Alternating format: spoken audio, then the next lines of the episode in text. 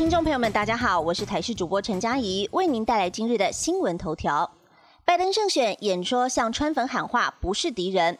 美国总统大选选情在台湾时间周日凌晨终于明朗化。美国媒体相继认定，民主党候选人拜登当选美国第四十六位总统，副手贺锦丽则成为美国首位女性副总统。拜登在台湾时间今天上午九点，于居住地德拉瓦州威明顿发表全国演说，强调随着选战结束，现在是时候将愤怒和残酷的言论抛诸脑后，团结成为一个国家。现在是美国团结的时候了。而川普此时正准备去打高尔夫球，他也拒绝接受拜登胜选。他发出声明，强调选战还没结束，甚至还在网络发 Twitter 表示我已赢得大选，而且赢很多。不过这则推文很快被 Twitter 加注警语。总统蔡英文发文恭贺拜登和贺锦丽成为美国总统和副总统当选人。总统蔡英文上午在 Twitter 发文，恭祝民主党候选人拜登当选美国总统，而且转发了今年一月十二号拜登祝贺他当选连任的推文，表示轮到我恭喜拜登与贺锦丽。蔡英文表示，奠基双方关系的价值非常坚实，我很期待共同合作，深化我们的友谊以及对国际社会的贡献。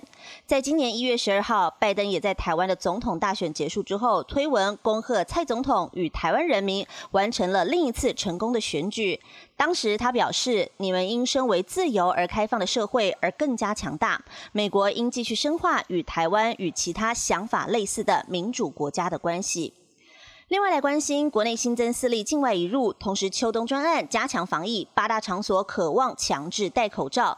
中央流行疫情指挥中心将于今天下午两点钟召开临时记者会，说明今天国内新增四名境外移入个案。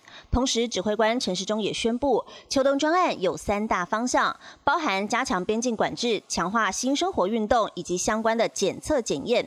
先行要求戴口罩的八大场所当中，秋冬专案会从中选出几个地方强制戴口罩。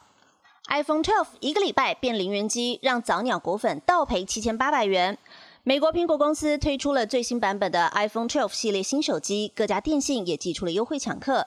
但有民众投诉，原本合约到期，西马到其他家电信公司申办四年月缴一五九九元方案，将原本优惠的零元手机版本还多花了七千八百元升级为新款手机。不料不到一个礼拜，电信公司却把加价购的版本也调降为零元手机，让一个礼拜前早鸟预购的果粉被当成了盘子，消费者无法接受。来关心天气，双台可能接力生成，北台湾今天一口气骤降十度。第二十号台风闪电已经远离台湾，并且减弱为热低压。气象局也已经解除了台风警报。即日起受到了东北风的影响，在桃园以北、东北部地区转为湿凉天气，而且有大雨发生的可能。预计一个礼拜都会是这样湿湿凉凉的天气形态。到了礼拜三，雨势会稍微趋缓一些，中南部则是多云到晴。在温度方面，北台湾温度骤降将近十度。今天清晨最低温出现在新北市富贵角十七点一度，在北台湾今天高。高温只剩二十二到二十三度，低温十九到二十一度。华东地区中南部高温二十六到三十一度，低温二十一到二十四度。而未来南海到菲律宾海域仍然有一到两个热扰动，如果都形成台风，那么今年台风生成数将追近气候平均值，在正常范围，但青台数仍然挂零，少于平均值三到四个。本节新闻由台视新闻制作，感谢您的收听。更多内容请锁定台视各界新闻与台视 YouTube 频道。